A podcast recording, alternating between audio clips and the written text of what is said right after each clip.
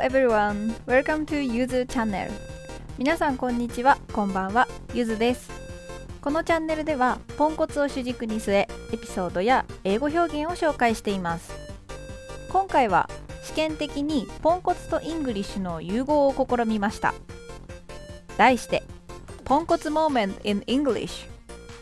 皆様のポンコツエピソードを英語でショートストーリーにしてみようというコーナーです。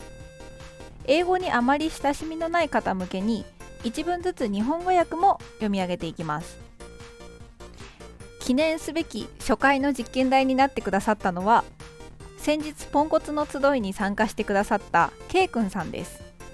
いやー K くんさん本当にありがとうございます。ちょっと私頑張ります。さらにエピソードの最後にはポンコツにぴったりの一言フレーズもついています。K くんさんが一体何をやらかしたのか。早速聞いてみましょう Let's ポンコツ This is a story of my friend called K くんこれは私の友達の K くんのお話です One day he wanted to cook and bought a huge bag of flour ある日彼は料理をしようと大きな小麦粉の袋を買ってきました Trying to open it, he held one side of the bag while holding a pair of scissors on the other. 袋を開けようと彼は袋の片側を持って反対の手にハサミを握りました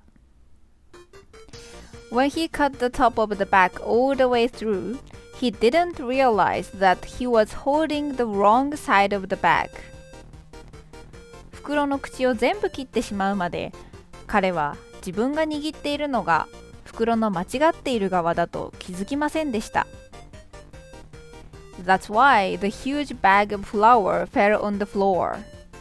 そうして大きな小麦粉の袋は床に落ちてしまったのです。What a mess! やらかしたはい、いかがでしたでしょうか ?K 君さん、かなりのポンコツですね。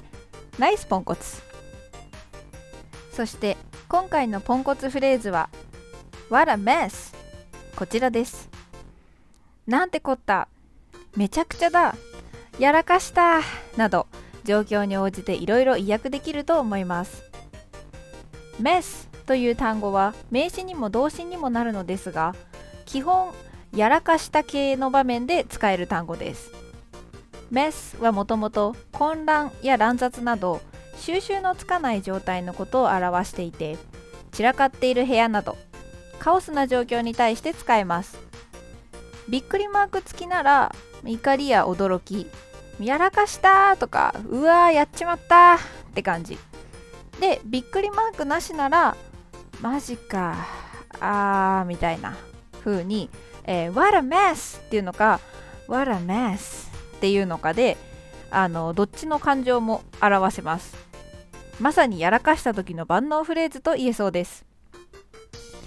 mess は動詞にもなるのですがポンコツにとってちょっと使い勝手が良すぎるのでまた別のエピソードでご紹介したいと思います。ゆずのポンコツ English では役に立つかは知らんでもふふっと笑えるネタを放送していきます。もし私のポンコツエピソードも使っていいよって言ってくださる心の広さが宇宙並みの方がおりましたらぜひレターやライブにて教えてください Thank you for listening. Have a nice day.